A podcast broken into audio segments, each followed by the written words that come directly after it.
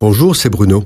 Merci d'écouter ce podcast. N'oubliez pas de vous abonner et d'activer les notifications afin d'être averti chaque semaine des prochaines sorties.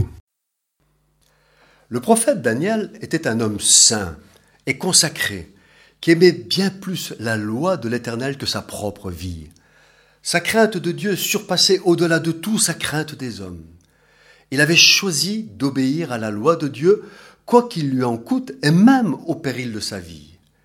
Dieu honore la foi de Daniel en répondant par des miracles et des prodiges, et même ses ennemis lui sont favorables. Un jour, Daniel, dans la ville de Babylone où il est prisonnier, lit la parole de Dieu.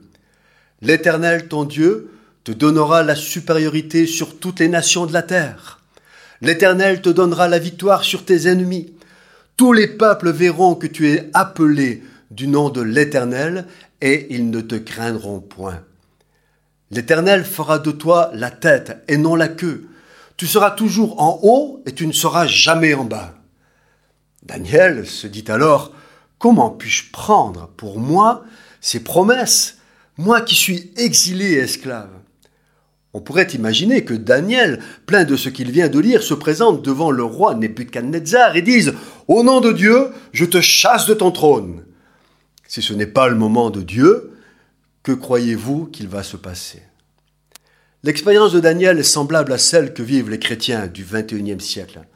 Nous avons des promesses comme tout ce que vous demanderez en mon nom, vous le recevrez. Ou encore, vous leur imposerez les mains et ils seront guéris. Et pourtant, que de prières sans réponse, que de maladies qui ne guérissent jamais.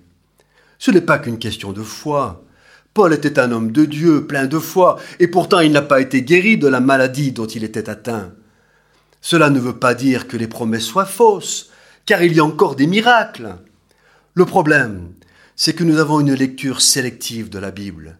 Inconsciemment, nous lisons ce qui nous intéresse. Souvent, nous nous accommodons des voies que Dieu donne et nous les approprions à nos propres pensées.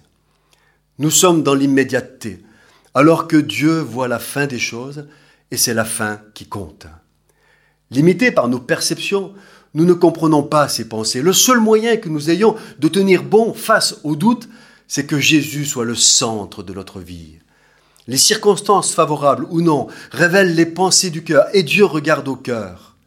Daniel a tenu bon, il a persévéré et n'a pas perdu la foi, héritant pour sa vie des bénédictions de Dieu. Pour aller jusqu'au bout de la course, la clé est l'obéissance et l'assujettissement à la parole de Dieu en s'appuyant sur la grâce par le sang de l'alliance en Jésus-Christ. Quelle que soit l'incompréhension, nous choisissons de continuer le combat de la foi et servir Jésus, le Saint de l'Éternel, parce que ses voies sont parfaites.